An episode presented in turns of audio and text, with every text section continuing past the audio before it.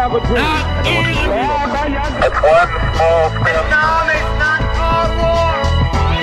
Analisando o discurso. Com vocês, a besta de duas cabeças das eleições presidenciais de 2018.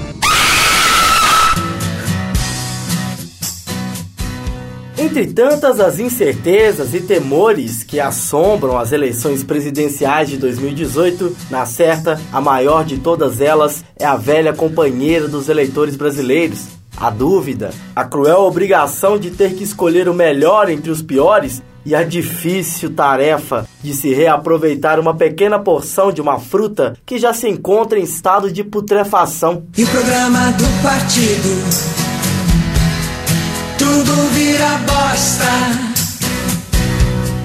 De um lado, a selvageria capitalista desumana da direita.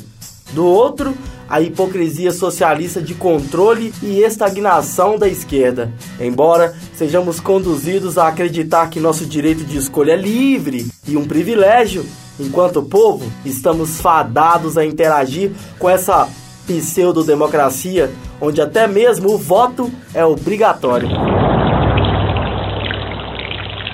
O chamado a democracia a partir do ano de 1984, após o exorcismo do cruel e desumano regime militar, saímos da hora do pesadelo e passamos a conviver com as cenas trágicas de um filme de terror. Protagonizadas pela psicose entre o PT e o PSDB, que revezam entre si a face oculta do mal. No mesmo thriller, o PMDB atua como coadjuvante articulador dos jogos vorazes do poder inescrupuloso, sustentado, é claro, por uma enxurrada de outros partidos que figuram na cena de O Iluminado Sistema Político Nacional.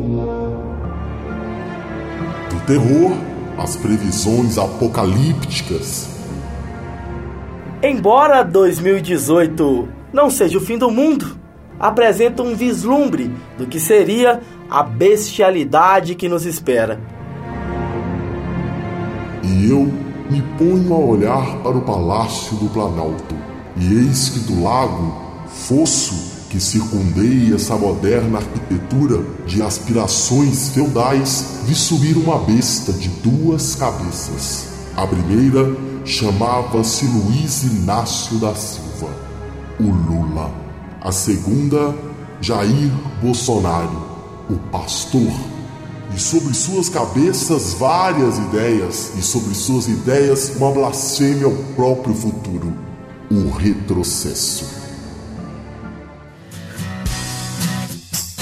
A primeira cabeça, dotada de narcisismo e soberba, se auto-intitula o Messias do povo brasileiro.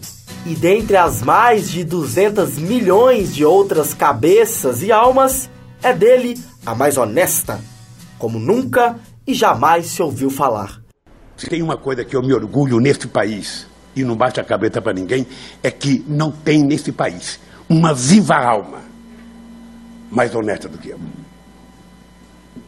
Nem dentro da Polícia Federal, nem dentro do Ministério Público, nem dentro da Igreja Católica, nem dentro da Igreja Evangélica, nem dentro do sindicato, nem no meio de vocês. Pode ter igual, mas eu duvido. Palavra da Salvação.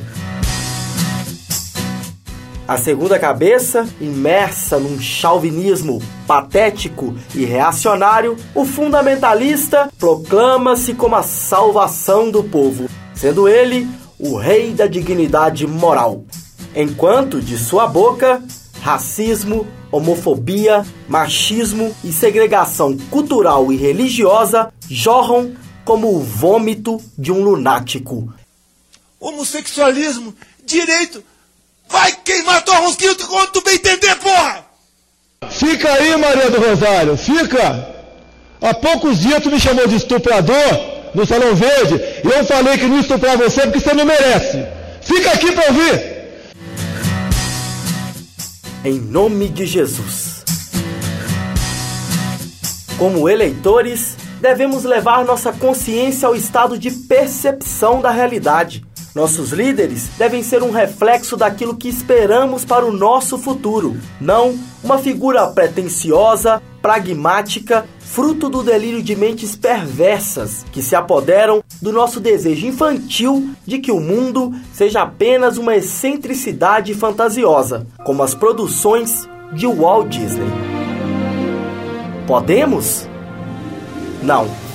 Devemos assumir nossas posições mas talvez tenhamos que assimilar que os mecanismos de controle impostos diariamente a todos nós se estendem por todos os contextos de nossas vidas. Mas como a letra da canção Redemption Song do artista e ativista social Bob Marley, emancipem-se da escravidão mental. Ninguém além de nós mesmos pode libertar nossas mentes.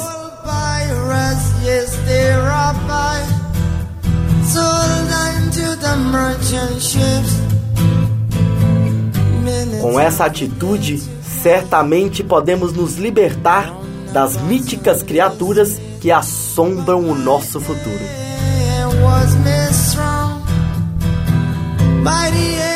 E como membros de uma sociedade castigada e assolada pelas mazelas que são produzidas pela natureza corrupta dos homens de poder deste país, não devemos nos colocar à mercê das ações escabrosas da máquina legislativa, administrativa e judiciária, composta aqui, senhoras e senhores, por políticos, empresários e grandes latifundiários, cuja existência é sustentada pelo poder, opressão, violência, corrupção e por nossa parcimônia mediante a tudo isso.